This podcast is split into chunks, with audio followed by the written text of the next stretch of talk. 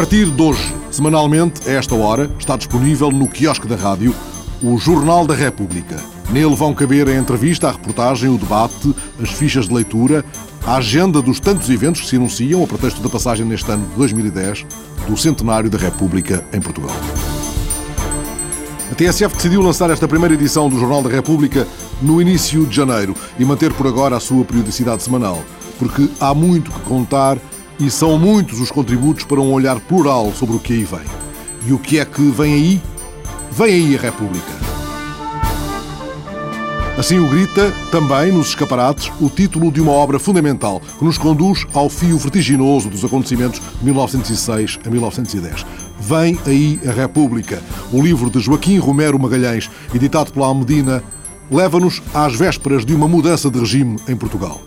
A esses dias em que, como lembra o autor, a monarquia se mostra exaurida e incapaz de conduzir e governar o país. Esses dias em que, como anota o professor Joaquim Romero Magalhães, um erro puxa o outro numa sequência que parece conduzir ao 5 de outubro. Embora não se acredite em fatalidades. Mas a verdade, acrescenta o autor, professor catedrático da Faculdade de Economia da Universidade de Coimbra, é que a monarquia não soube ou não quis perdurar.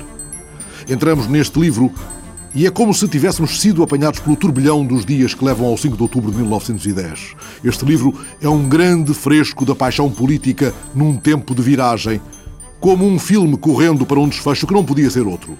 É isso, porventura, professor Joaquim Romero Magalhães, que faz deste seu livro um acontecimento? Sim e, e não, como todas as coisas.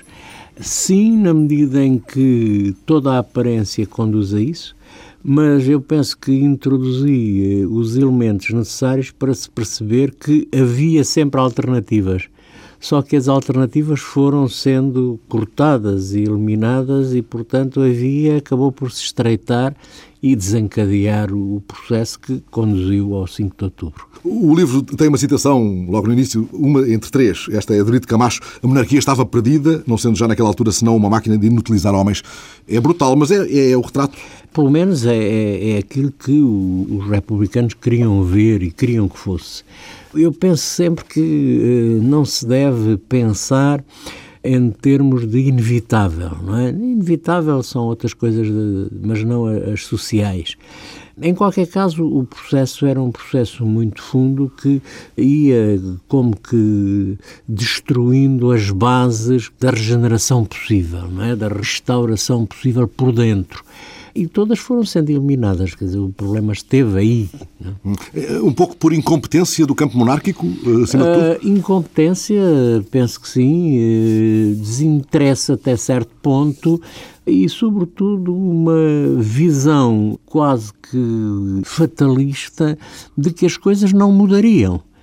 Enquanto ao lado estava uma força dinâmica eh, muito forte, que era o Partido Republicano e que era todo o conjunto dos apoiantes do Partido Republicano, que estavam a mostrar exatamente o contrário. Ainda que o campo republicano não tivesse uma liderança muito evidente, não, tinha, não, não tinha vários líderes. Exato, exato. Tinha um conjunto de... Hum, Figuras de proa. Eles, como, eles, como eles, eles designavam os caudilhos, não é? Era assim que eles designavam essas figuras republicanas que, desde os quatro primeiros que aparecem no Parlamento, até uma figura essencial que é o João Chagas, através das suas cartas grande políticas, jornalista, jornalista extraordinário, extraordinário, e um grande prosador, um grande escritor. Eu estou apaixonado por João Chagas, felizmente vai ser republicada uma parte, pelo menos, das cartas políticas, e eu dei agora uma vista de olhos à, à obra toda dele, é de facto extraordinário, como estilista. Como Creio estilista. Que, que, essa pode ser mesmo a grande revelação deste, destes 100 anos para, para os, os, que passaram ao lado da sim, República. Exatamente. A, a grande revelação poderá ser até a qualidade literária que muita daquela gente tem. Bom, toda, sempre ficou na, na um pouco na memória histórica a grande qualidade de tribuno do António José de Almeida, a grande qualidade jornalística de um Brito Camacho, figura extraordinária. O Homem da Luta. O Homem da Luta. A Luta é um jornal admiravelmente bem feito. Como ficou até o excesso verbal, talvez, de um Afonso Costa. Estou aqui a falar nas três grandes hum. figuras depois do princípio da República. Mas uh, é preciso ver que havia outros, um Teófilo Braga, que é o próprio Bernardino tem uma grande produção. Bernardino Machado, Bernardino Machado que escreve imenso e que escreve muito bem e que tem uma produção extremamente interessante depois no exílio, depois de 1926. Professor, estes são os curtos anos uh, dos muitos casos. O caso dos tabacos, o caso dos adiantamentos, o do crédito predial acumulam muito mais do que um irremediável descrédito. São a mola que impulsiona a ação republicana, que faz crescer é. a onda da República? Eu estou convencido disso e o problema é um problema que é posto. Aliás, creio que é o, o João Chagas que põe logo uh, nesses termos a questão, a quando se fala dos adiantamentos, é a questão moral é a perda moral da monarquia. E o próprio Afonso Costa dirá uh, no bom, Parlamento que é o caso mais grave do ponto de vista moral de, de toda, é, de toda a, questão, a, monarquia. A questão moral, ou seja, não há uma questão, não é essencialmente uma questão política, não é sequer uma questão financeira ou económica, que era obviamente tudo isso, mas a acentuação é feita exatamente no aspecto moral. E isso é que me parece que sapa bastante a autoridade do rei e da monarquia. Enfim, para quem está menos informado em relação a este episódio, trata-se de adiantamentos em dinheiro que o é, público fazia De outra maneira, Real. poderia dizer são vales à caixa. Vales à é? caixa. Vales à caixa, não é? O, sobretudo Dom Carlos e, e a rainha viúva Dona Maria Pia pediam ao Ministro das Finanças, ou não sei exatamente como é que era o mecanismo, mas pediam ao Ministro das Finanças que adiantasse dinheiro sobre a lista civil que era votada. Bom, e isso depois não pagavam não pagavam. Isso está tudo averiguado e foi tudo. As contas foram todas feitas, está? Foram todas feitas, já na República foram feitas, mas eh, por mais que se quisesse resolver a questão, ela não foi devidamente resolvida, se calhar também não foi devidamente encarada. Mas a verdade é que moralmente foi o que sapou, em definitivo, a, a monarquia. A tal ponto que Júlio Vilhena, o líder do Partido Regenerador, depois da morte de Índice, há de dizer a célebre frase isto ainda acaba num crime ou numa revolução. Afinal, houve as duas coisas, mas este Júlio Vilhena é tido como um dos entraves à concretização de um pacto entre monárquicos e republicanos cozinhado em casa do Bernardino Machado. O professor não parece dar muita atenção ao episódio. Eu dei-lhe alguma atenção possível e, sobretudo, isso vem nas memórias do, do José Relvas, e aí se vê que terá sido essa proposta feita. Um tal pacto liberal. Um pacto liberal, não é? De, digamos, de regeneração da monarquia à espera do que pudesse ir, mas que foi o próprio rei, não sei, o Dom Manuel ou a, ou a Rainha Dona Amélia, que não quiseram essa, essa pacificação. Entretanto, cresce a propaganda republicana também, ela foi sempre muito forte, mas vai, vai, não, vai ela, ganhando... Ela é sobretudo forte a partir da, da ditadura de Franco, não é? Esse momento é um momento crucial, porque a seguir ao 31 de janeiro o Partido Republicano tinha ficado muito abalado. Foi uma, foi um, o 31 de janeiro é, é uma revolta muito muito interessante porque no Porto é, no Porto é uma revolta de uns regimentos que vão para a rua aos gritos à República com banda de música como se as coisas se resolvessem assim, não é? É, é claro que... Mas é um sinal. É, é, mas é um sinal, mas é um sinal que tem a ver com o ultimátum. Uh, portanto, que não é aproveitado pelo, pelos monárquicos uh, não, e que justamente uh, é um dos balões de, de, soro da propaganda republicana. É, é, é e, aí há, há, de facto toda uma intervenção de, de e a emergência de figuras novas, os velhos republicanos, os Elias Garcia, os, os José Falcão morre, etc. Há toda uma substituição de gente Há um outro momento anterior a estes de que falámos, que é o do Centenário de Camões. o Centenário de Camões é quando começa propriamente a, a propaganda republicana. É um momento. É um marco. É um marco essencial, por, lá está, uma daquelas falhas da monarquia, ainda no tempo de Dom Luís, deixo, a monarquia deixou nas mãos dos republicanos o, centenário. É uma derrota por falta de concorrência. É, exato. Uh, e, portanto, com o ultimato inglês de 1890, há depois a tentativa no ano seguinte de instaurar a República, o 31 de janeiro, mas aí as coisas depois correm mal. Bom, e há uma, uma baixa e uma, podemos dizer mesmo uma crise de, dentro do Partido Republicano, que, sobretudo já no século XX, a partir de 1905, começa a reerguer-se. E é então, e é um momento essencial, quando o, a votação aqui da cidade de Lisboa permite a eleição de quatro deputados republicanos, que são quatro grandes, dos quais há uma figura que, mereceria talvez um, uma atenção que não lhe tem sido prestada. O Alexandre Braga? É o Alexandre Braga. O Alexandre Braga era o maior dos oradores, segundo diziam na época, parece que tinha uma vida muito complicada e que por isso é que foi um pouco esquecido. Uh, jogador e, e, dado a aventuras uh, pouco ortodoxas. Uma figura romanesca, portanto. Uma figura uh, muito interessante, se calhar. Professor, entretanto, o rotativismo ia fazendo suficientes estragos também na credibilidade dos ah, partidos sim, claro, regenerador claro, e progressista, claro, os dois claro, partidos claro, da monarquia, que o João Franco considerava a estes dois uma quadrilha só dividida em dois bandos. É. Próprio, Isto supõe o... que o João Franco não era propriamente um bem amado no campo monárquico. Não, não, pelo contrário. O João Franco parecia começar bem, até, não é? Porque ia contra esses princípios. Mas o, o problema é que ele, para ir contra o que estava, tinha que se aliar ao que estava. E há aí uma contradição profunda. E apesar da, da aliança com os progressistas do José Luciano de Castro, ele vai, vai perder e vai ter que se encaminhar para a ditadura. Eh, o que é que distingue os regeneradores eh, dos progressisos de José Luciano de Castro? A ideologia? Não, sim, historicamente havia, eh, digamos que era a esquerda e a direita do regime. É? E o Luciano seria à esquerda? Sim, o José Luciano era à esquerda, claramente. Mas neste período final, agónico, como disse, de facto misturam-se os interesses. E os interesses passam a ser, isso vê-se muito bem, nesse, porque há muito memorialismo, não é só do Vilhena, também de Teixeira de Souza e de outros. Escreveu muito o Teixeira de Souza, sim, que é o último chefe de governo é, de, da monarquia. E é uma figura muito interessante. E, e, a gente vê que o que se passava é que eles queriam era nomear os seus para os lugares. Com uma grande desfaçatez. Total. Nem havia disfarce. Não, não, qual disfarce? como os resultados eleitorais eram negociados. As cartas é, do índice e do Zé Luciano é claríssimo, não é? Nós vamos ter as maiorias aqui, vocês têm ali. Votações combinadas. Combinado. Se houvesse algum problema, a chapelada depois resolvia. O que dá razão àquela frase do Teófilo que definia este rotativismo como tira-te de lá que me quer pôr. Exatamente. uma frase que ficará célebre. E o Brito Camacho diz uma outra coisa, diz regeneradores e progressistas são dois rótulos do mesmo frasco, são duas alcunhas do mesmo tipo, duas tabletas da mesma loja, duas marcas da mesma fábrica. Esta é uma das muitas grandes frases Sim. que o senhor recuperou para este seu livro e, e com da elas... luta, tive, tive, um belo trabalho a ler a luta e um grande Isto prazer. dá um gozo tremendo. Exatamente, dá um gozo um também. grande prazer fazer. Era talvez mais nítido o recorte ideológico das dissidências de ambos, estes grandes grupos, do que propriamente, digamos, a definição ideológica do, dos partidos uh, oficiais, quer de João Franco, no caso dos legisladores, quer do Talvez. José Adalpoim, dos progressistas.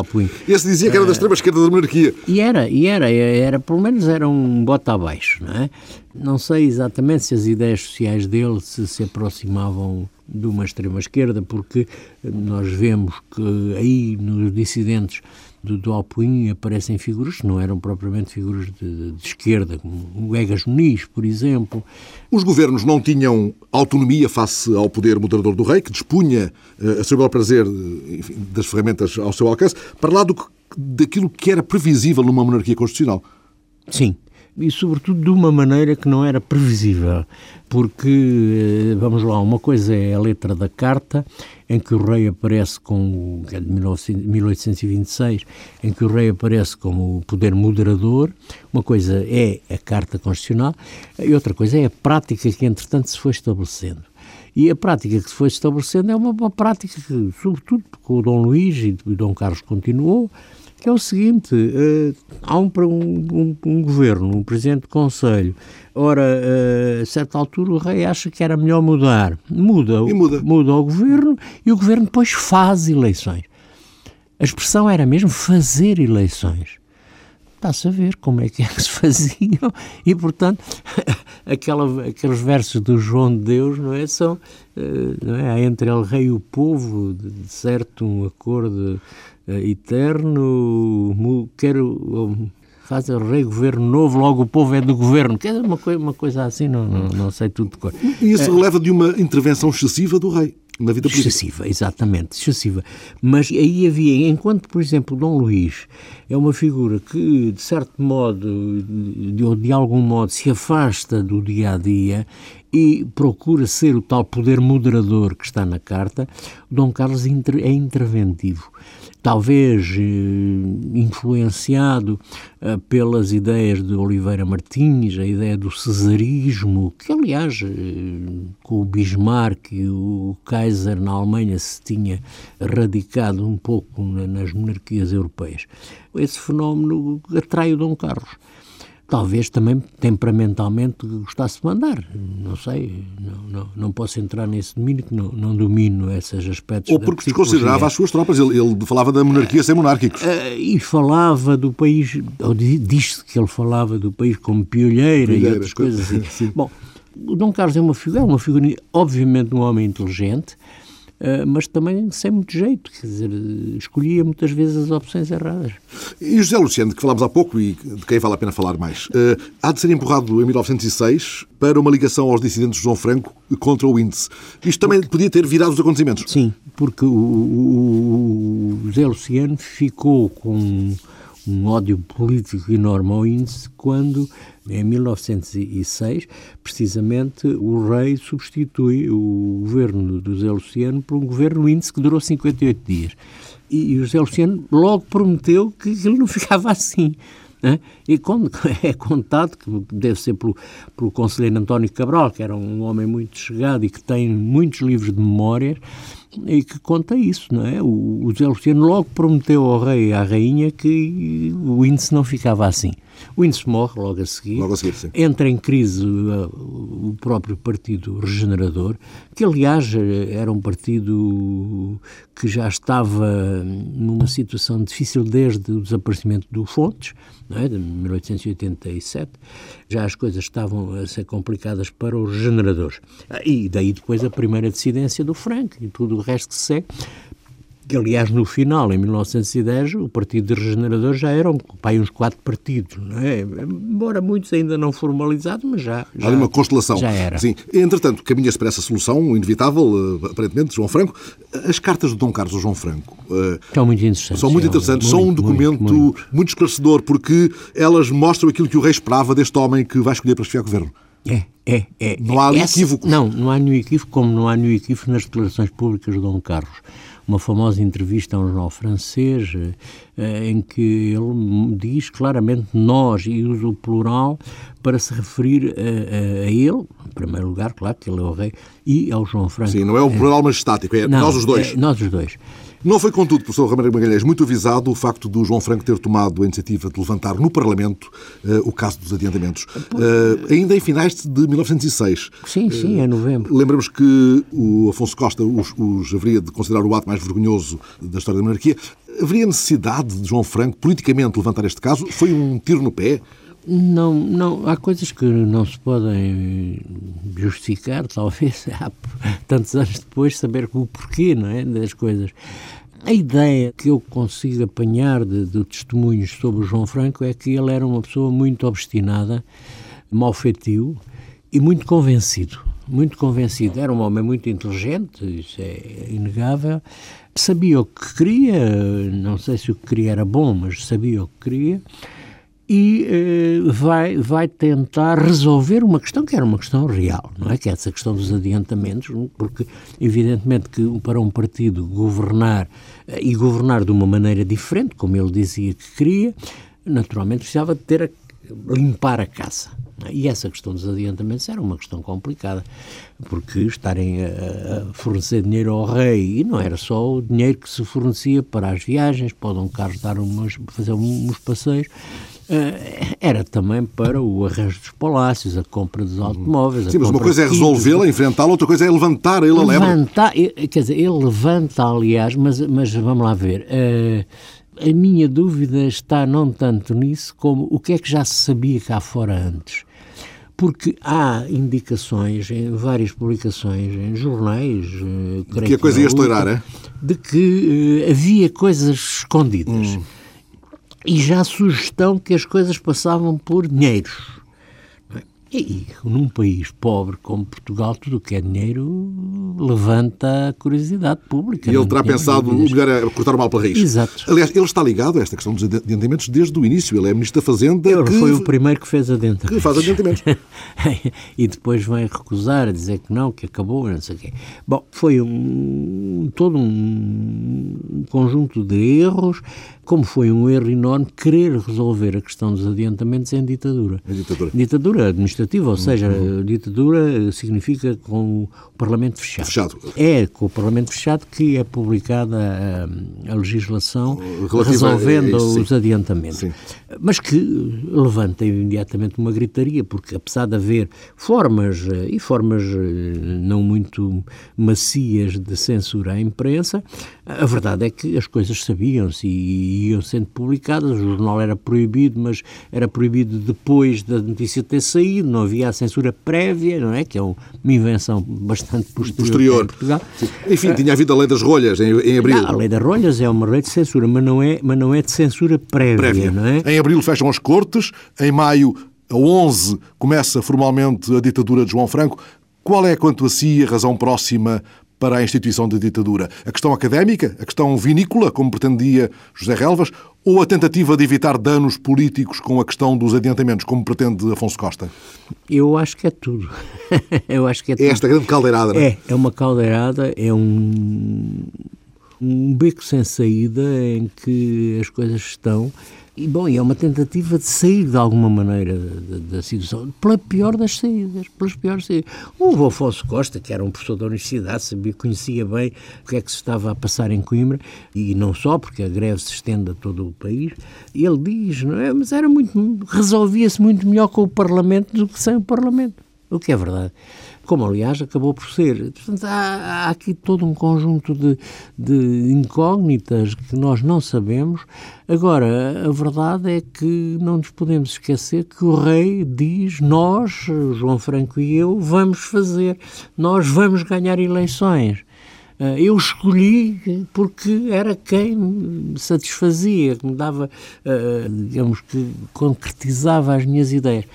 Bom, isto é, é de facto. É devastador, é devastador. E o próprio índice vai desabafar, creio que mesmo escrever que mais um ano deste governo em Portugal tornar-se absolutamente republicano. O, os discursos finais do índice, como São muito amargos, altura, muito são, amargos. São muito amargos, muito amargos, não é? São, são, isto está tudo publicado, é. É uma questão de, andar à procura. De aproveitar este centenário para refazer leituras. Professor Romero Magalhães, João Franco não aproveitou, contudo, os oito meses de ditadura para produzir legislação, digamos, uh, não, importante. Eu, não, produziu alguns, estrutural. Não, alguns, não, alguns setores, sim. É preciso eu, eu, eu assinar uma coisa que estudei por outras razões. É, por exemplo, a legislação para os seguros foi uma legislação nova, inovadora, muito bem feita. Mas precisava de uma ditadura para existir? Não, não, não, nada disso, nada disso precisava. Eu penso que poderá, e há vestígios de que isso poderia ser, que haveria da parte do João Franco a tentativa de alteração propriamente institucional alteração na composição da Câmara dos Pares, talvez alteração no modo de, da eleição dos deputados, talvez. E não tanto no quadro legal. É, exato, exato, exato. Mas uh, a verdade é que houve muita legislação publicada. Agora, não há sinais de que essa legislação publicada forme um conjunto coerente politicamente aí é que é a falha da ditadura. O próprio Basílio Teles, se não estou em erro, ou o Bruno, dizem, mas porquê que ditadura, sim senhor, mas, mas saiam já os decretos. ditadura por, por alguma quê? razão, para quê? Para quê? Para quê? O professor escreve uma coisa muito curiosa, a dado momento, diz que os partidos do rotativismo deixam de comparecer às recepções oficiais, enfim, isto é sim. factual, mas há uma anotação uh, suba que eu trouxe para esta conversa, que é esta. O que a ditadura estava a provocar era o desaparecimento dos partidos monárquicos. Um, sim, sim, sem dúvida. Queria que isso era estratégico ou era. Eh, era estratégico se pensarmos que havia eh, a hipótese de reestruturar e refazer o ordenamento do, dos partidos políticos, ou seja, criação uh, nova de partidos políticos. Nesse caso, sim. Agora, perante o vazio, não se sabe. Quer dizer, há, há, há coisas que não se, não se percebem bem nisto tudo, não é? Mas uh, nós não estamos dentro da cabeça das pessoas para conseguir perceber... E mesmo com os documentos todos, é se pode recuar 100 não, anos, não. no sentido físico. não. Uh, entretanto, os progressistas dissidentes dos Alpuin, que já falámos, aliam-se aos republicanos, sim. ainda no reinado de Dom Carlos. Não, e estão metidos na, na, no na 28 Revolução. de janeiro, sim, no 28 de janeiro estão metidos. João Chagas e o Visconde da Ribeira Brava estão dentro deste plano, em, sim, em janeiro, quando começava a organizar-se a Carbonária, refundada claro. por Luz de Almeida. A, a teia começa a, a perceber-se. É, é, a teia revolucionária interveniente que vai ser, eh, curiosamente, é, é um aspecto que me parece também muito interessante, é que a Revolução, o 5 de outubro propriamente, eh, mas o sinal já está dado em janeiro de 28, uh, 28 de janeiro de 1908, o sinal que aí nos, nos aparece é que começam as, as organizações, por um lado, mas por outro lado também os militares. Seja, apesar de militares de baixa patente, o Chagas e o, o Almirante Reis não conseguem trazer para a Revolução as altas patentes, apesar de tudo, é sempre uma mistura do militar com o popular. Ou seja, não há. Que é um pouco a lógica da carbonária. Que é a lógica da carbonária, evidentemente, mas que também é a lógica dos militares porque da primeira comissão que tenta organizar um golpe militar e, e popular ao mesmo tempo, que é um, um comandante Fontes Pereira de Melo, que tem um relatório que está publicado, vê-se bem como ele não dispensa a carbonária junto com os militares, que foi o que aconteceu no 5 de outubro. De tal maneira que o plano de contra contra a subversão do Estado-Maior da divisão que mandava em Lisboa, era para uma revolução popular. E daí, sendo a Revolução Popular, o que é que era preciso defender? Uns pontos nevrálgicos, o Rocio. Uhum. O Rocio. Ora, uma revolução militar vai enfiar, com, com, com militares, já não faz sentido que, eh, cumprindo esse plano, tenham enfiado os regimentos no Rocio, que é um poço, não é? E sujeito a que venha a artilharia, quer do, do Alto da Avenida, quer do, do Tejo, quando a Marinha está do lado republicano. Portanto, essa mistura foi uma mistura muito hábil né, a fazer entre militares e povo. Essa mistura, essa complexidade, há de ser o fio pelo qual retomaremos de hoje a oito dias a conversa com o professor Joaquim Romero Magalhães, autor do livro Vem aí a República, uma edição almedina que nos continuará a servir de guião para uma primeira aproximação aos anos de brasa do princípio do século XX, que é onde precipitar a implantação da República em Portugal a 5 de outubro de 1910.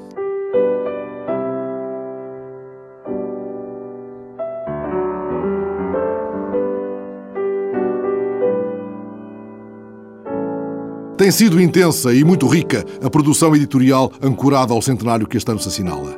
Um outro livro nos há de permitir muitas e boas pistas de abordagem aos 100 anos da República. A história da Primeira República Portuguesa, editada pela Tinta da China, é um projeto de grande envergadura, coordenado por Fernando Rosas e Maria Fernanda Rolo, professores do Departamento de História da Faculdade de Ciências Sociais e Humanas da Universidade Nova de Lisboa.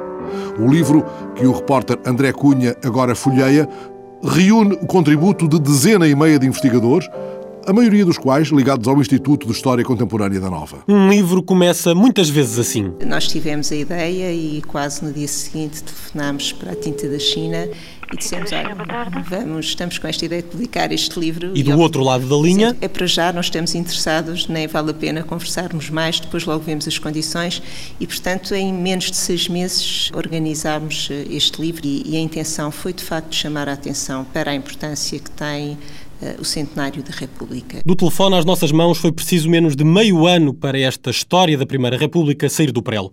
Maria Fernanda Rolo e Fernando Rosas juntaram contributos de quase 20 investigadores. São vários pontos de vista para discutir a República ou, usando uma bengala feliz da introdução, as repúblicas e as antirrepúblicas. Fernanda Rolo começa por destacar que é preciso finalmente olhar sem medo para esta época, depois da outra senhora ter escondido a Primeira República da memória coletiva? Todos nós somos, no fundo, fruto de 40 anos de Estado Novo, eh, que, no fundo, lançam um manto sobre a história da Primeira República que tem efeitos até ao nível do conhecimento e da aprendizagem, não é?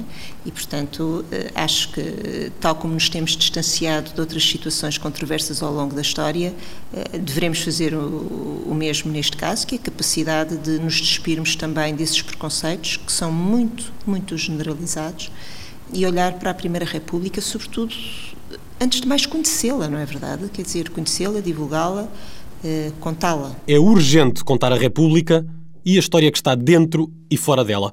Ou não estivesse o século XX a começar na varanda dos Passos do Conselho, em Lisboa, quase ao mesmo tempo que numa ponte de Sarajevo soavam aqueles primeiros tiros. Sabemos que a Primeira Guerra teve um impacto muitíssimo grande em Portugal até no, no desfecho político uh, da própria Primeira República e, e, em muitas ocorrências. E isso deve ser perspectivado também, não apenas como algo íntimo, interno e exclusivamente nacional ligado à Primeira República. Atenção, a Primeira Guerra Mundial mudou estruturalmente o mundo inteiro, quer dizer, não é à toa que muitos autores internacionais, de facto, começam o século XX com a Primeira Guerra Mundial. Nós, como temos esta conjuntura muito, muito conturbada da Primeira República, no fundo acabamos, às vezes, por esbater uma coisa na outra. E atenção, quer dizer, com a Primeira República ou sem ela, a Primeira Guerra teria aqui um efeito eh, infelizmente igualmente devastador porventura em termos de perdas humanas e de perdas materiais, mas teria também efeitos importantes em termos de condução política e de posicionamento internacional. Incluindo a Grande Guerra, esta história da Primeira República vai das raízes do fim da monarquia, por exemplo, o ultimato inglês do mapa cor-de-rosa, até à pergunta quase final: por que caiu o regime republicano, abrindo caminho a meio século de ditadura? As várias respostas de todo o livro, diz Fernando Rolo, querem fazer a ponte entre a universidade e a rua. Pretende ser um livro acessível a toda a gente. O nosso objetivo era eh, fazer uma obra de divulgação e, no fundo, suscitámos os autores para que fizessem textos de síntese que pudessem efetivamente compor essa obra de divulgação.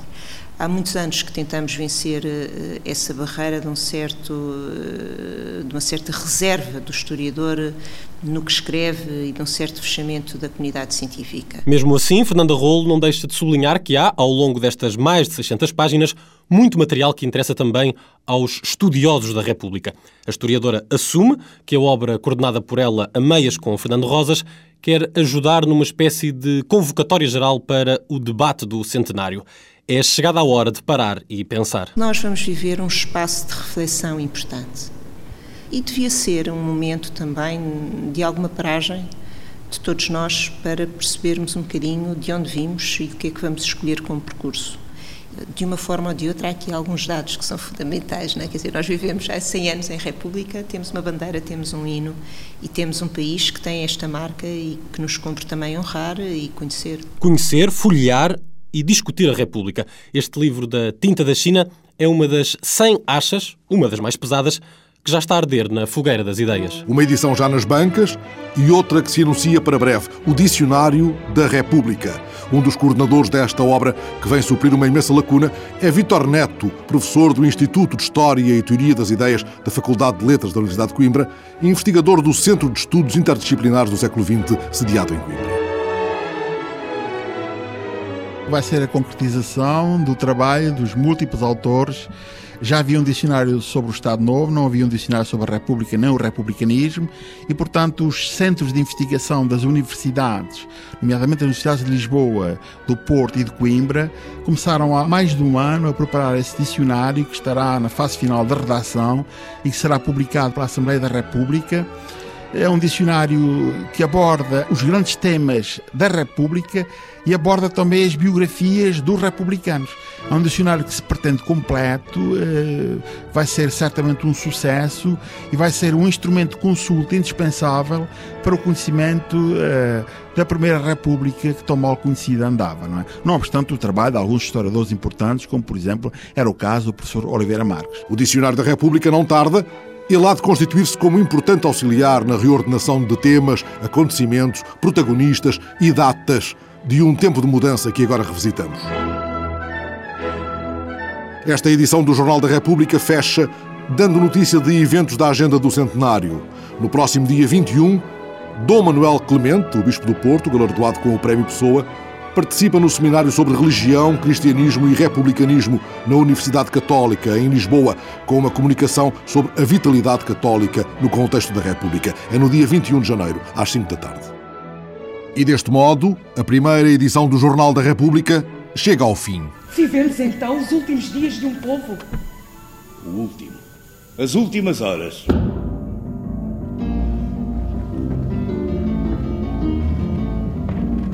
A peça O Fim, publicada por António Patrício em 1909, um ano antes da queda da monarquia, é agora apresentada pelo Sendrev no Teatro Garcia de Rezende, em Évora, constituindo-se como um momento forte da programação cultural do centenário. Encenada por Vítor Zambujo, eis uma história dramática de forte carga premonitória que nos conduz aos dias crepusculares de um regime e à voz de uma rainha velha sacudida pela tragédia. O Fim, de António Patrício, Fora encenado pela primeira vez, em 71, por Jorge Estopade, na Casa da Comédia, em Lisboa. Esta versão de Vítor Zambujo para o Sendrev, cuja antestreia foi testemunhada pelo repórter André Cunha, continua em cena até dia 31, no Garcia de Rezende, em Évora. Sua Majestade, a Rainha! A última Rainha-Avó. A personagem é inspirada na uh, Maria Pia, que enlouquece depois do assassinato dos, eh, do filho e do neto, fica louca, fica completamente louca, não é? E. Ando a regar a morte e as covas não abrem a florir. É assim na minha. É a minha sorte. E não é só monarquia que esta rainha representa aquilo é reflexo de um país louco, de um país que está louco, onde as coisas acontecem de forma completamente desgarrada, onde se mata por engano. No palco, engana-se a história para adivinhar o fim. Vítor Zambujo encena todos estes símbolos. O Patrício põe em cena uma suposta invasão de estrangeiros que entram em Lisboa, que destroem Lisboa completamente e quando chegam, quando descem do barco, que olham para as igrejas e veem as estátuas de pedra. A olhar a frontaria da basílica com estátuas de navegadores e de guerreiros. Pensam que são pessoas Nesse instante, e fogem. Fugiram para bordo, alucinados com o terror desta terra de loucura em que a vertigem de um povo desgraçado contagiara as pedras. E vão-se embora. Eu quero dizer que isto fica completamente no caos, completamente sem governo, completamente sem ninguém que manda aqui. E o povo? O Partido Revolucionário? Em toda a capital só se fala dos comícios de amanhã. Um povo talhado para o heroísmo. Veio depois o fado. Agora um fado sem guitarras. A palavra República nunca se ouve em toda a peça. Nada é óbvio, não fosse este texto de António Patrício um marco do simbolismo. Cada personagem veste uma parte do fim deste ou de outros fins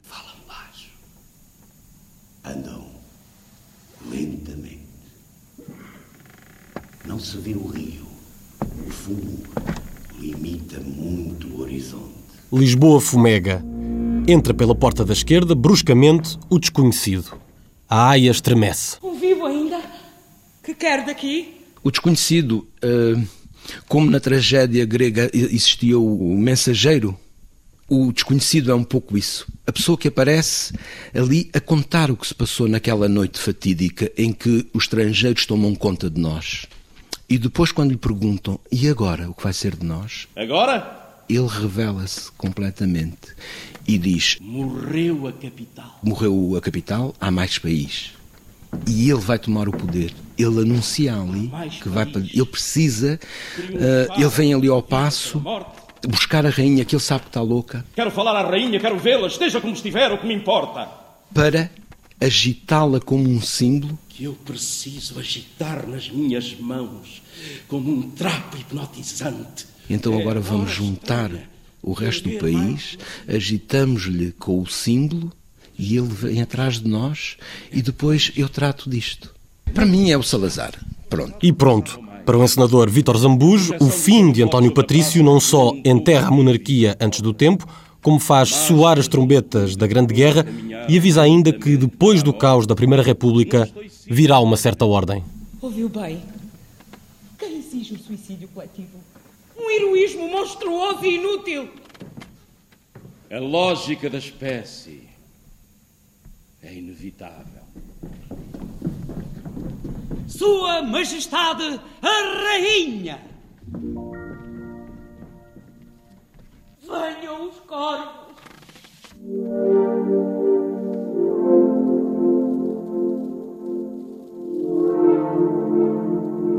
Para fechar as cortinas, na última frase, a rainha avisa a República.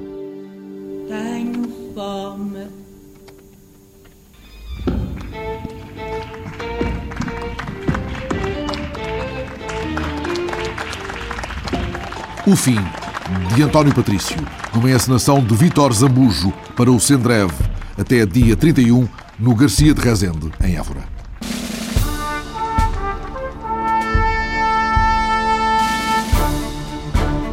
Entretanto, pode visitar até ao final de março, na Galeria dos Passos do Conselho, em Lisboa, a exposição Roteiro Patrimonial da Lisboa Republicana, que há de merecer uma visita guiada na próxima edição deste Jornal da República, de hoje a 8, a esta hora, na TSF.